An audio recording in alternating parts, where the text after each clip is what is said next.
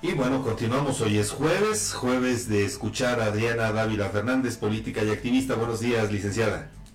Buenos días, estimado Eduardo. Un gusto saludarte a ti y a tu auditorio.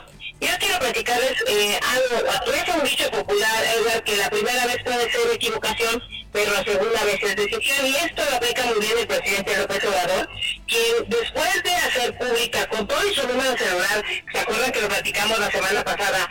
La carta en la que la corresponsal del New York Times, Natalie Kittrock, solicitaba la postura del Ejecutivo sobre investigaciones del gobierno de Estados Unidos que lo ligan con líderes del narcotráfico, pues no, no fue suficiente, lo volvió a hacer. Porque YouTube bajó esa publicación de las mañaneras debido a que violaban las reglas de uso y divulgación de materiales. Y bueno, el presidente, como es muy macho, tiene que demostrar que él manda, que es poderoso y que nadie puede cuestionarlo. Colérico dijo que se repita, a ver, ponlo otra vez, que nos la vuelvan a bajar, mira, vamos a ponerla completa, así, por sus pantalones. La ley, pues no, es la ley, la ley hay que violarla. La verdad es que eso desató una guerra de filtraciones de celulares por todas partes, estuvo verdaderamente complicado y entonces lo que vimos fue lastimosamente un país en caos en el que el único ganón de todo esto se llama Andrés Manuel permite trasladar la responsabilidad de su irresponsabilidad al pueblo, a los mexicanos, a los ciudadanos, en fin, a todo el mundo. Lo lamentable es que mientras esto está sucediendo y se viola el derecho de la privacidad de muchos de sus colegas, de colegas de ustedes, Edgar de Fabián, pues lo que vemos adicionalmente es que la guerra también ya está desatada en las calles por los cárteles de las drogas. Y basta ver que fueron asesinados en esta semana que estamos por terminar al menos dos candidatos en Marabatío. Y el presidente dice, pues es grave, Vaya, no es la primera vez que lo señalan. Recordarán ustedes que cuando Pedro Ortiz también dijo, pues no, no son tantos. Pero la verdad es que yo no sé qué más puede esperar el presidente cuando 17 candidatos, tan solo en lo que va de este año, han sido asesinados. Aspirantes ellos, todos a contender por un cargo han sido asesinados. No veo cómo el presidente pueda cambiar eh, su percepción. Lo cierto, Edgar y Fabián, es que confío en que el próximo junio la fuerza de los votos haga que esto vuelva, eh, yo diría, no a la normalidad, pero sí se corrige el rumbo de esta violencia desatada desde Palacio Nacional. Sin duda, perdón, sin duda. Vamos eh, a continuar con la charla, este, licenciada. Si nos permites, vamos a, ir a una pausa porque tenemos que hacer el corte, pero regresamos enseguida con, con más para platicar. Fabián ya levantó la mano que quiere meter ahí el dedito en lo que acabas de decir.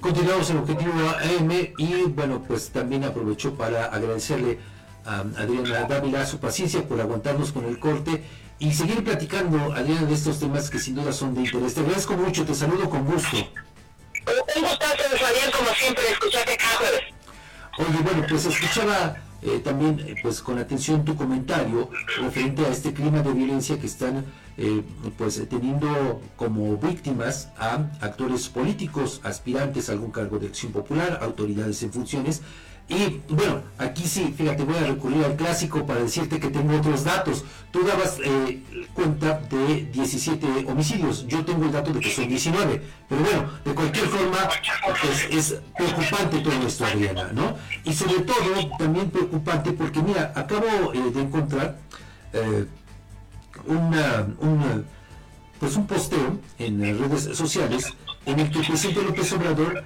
dijo que ni ayer ni eh, antier tuvo eh, pues reunión con el gabinete de seguridad porque, y son sus palabras textuales, Adriana, dijo, en el país no hay afortunadamente cosas graves. Bueno, eh, es, una mala costumbre de minimizar los graves problemas que tenemos porque él piensa que el hecho de no hablarlos, estimados Fabián, pues significa que van a desaparecer.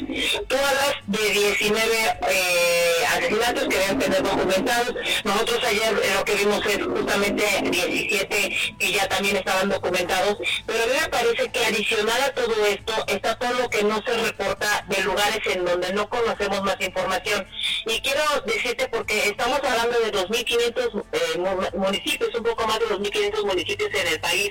Lo que estamos lamentablemente ya todos esperando es saber cuántos eh, partidos políticos no están registrando candidatos por esta violencia en algunos lugares en donde prácticamente el argumento es que le tiene que pedir permiso al crimen organizado. Y ayer justamente con uno de tus colegas, que es Pablo Díaz, platicábamos sobre eh, lo peligroso que es que estén dos opciones. Uno, que el candidato que, que maten el aspirante, que levante la mano y, lamentablemente sea asesinado por el crimen organizado, eh, va a estar siempre sobre la sospecha de si estaba o no vinculado eh, y también va a estar sobre la sospecha de que si el que entra lo va a poner en narco. Eso es verdaderamente complicado, Fabián, y es más complicado que la respuesta sea esa que tú muy bien señalas, que es el silencio y la omisión y el no me importa no pasa absolutamente nada. Esos pactos de silencio son iguales de peligrosos si fueran complicidades ya eh, y por eso lo que ha salido en las últimas semanas pues tiene al presidente eh, verdaderamente colérico, porque los indicios que, que, aparecen en los medios es que los vínculos son muy peligrosos, los indicios cada vez son mayores. De hecho, hoy también un colega tuyo eh, de Código Magenta publica las relaciones peligrosas del entonces Que estuvo con Olga Sánchez Cordero, eh, Ricardo Peralta, y al que todo el mundo recordamos diciendo que había establecido ya contacto con los líderes para establecer una zona de paz con los líderes del crimen organizado. ¿Sabes dónde? En Tamaulipas, esa tierra que hoy está completamente eh, azonada por el narco. Tenemos de verdad un tema que si no se toma con seriedad, Fabián, las consecuencias para el país son desastrosas en todos los ámbitos. Eh, Adriana, estamos prácticamente a nada de iniciar con las campañas, ¿no? Eh, bueno, ya de manera, digamos que oficial, ¿no? Porque pues en campaña ya sabemos que hay muchos que desde hace muchos meses, ¿no? Pero bueno, ¿qué podemos esperar de las campañas, Adriana, ante este clima de, tan polarizado que estamos viviendo y sobre todo en este contexto de violencia, eh, pues también impulsado de alguna manera por los grupos criminales. ¿Qué podemos esperar, Adriana? Yo esperaría que la autoridad asumiera la responsabilidad y a mí me preocupa que el miedo y la forma en la que está actuando el gobierno con esta con esta eh, saña en tus comentarios y violencia verbal desatada todo el tiempo que desencadena en esta violencia física, eh, que haya eh, zonas, sectores o grupos en donde la gente decida por miedo no ir a votar.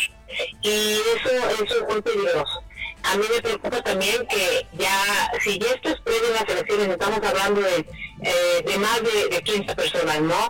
17, 19, eh, más allá del número exacto son pérdidas de vidas humanas, pues me preocupa muchísimo que ese clima se traslade ya en el momento de la campaña y que lo que veamos sea las imágenes que hemos visto repetidas, no solo de asesinatos, sino de enfrentamientos, de sillazos, de o una violencia que nos mantiene a todos pues, preocupados, pero también que mantiene a muchísima gente sin ganas de participar.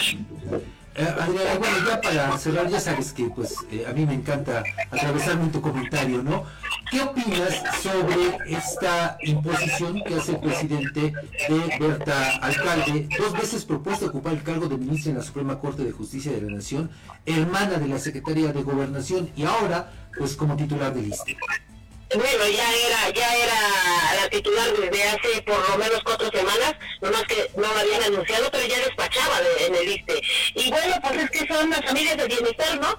Este, acuérdate que ahí ni, nepotismo, ni influyentismo, ni nada, pues el papá es el abogado de los sindicatos, la, hermana es la secretaria de, de, gobernación, que por cierto debe ser responsable del tema de la seguridad, y bueno, pues tenemos a unas familias muy felices, mientras el resto de las familias mexicanas están completamente preocupadas ocupadas y eh, desesperanzadas porque pues hay que llevar la papa al agua a, la, a, los hogares y hay que tener eh, pues más más eh, eh, eh pues yo diría más, más eh, preocupación porque esta salud de bien que por el resto de las familias del país.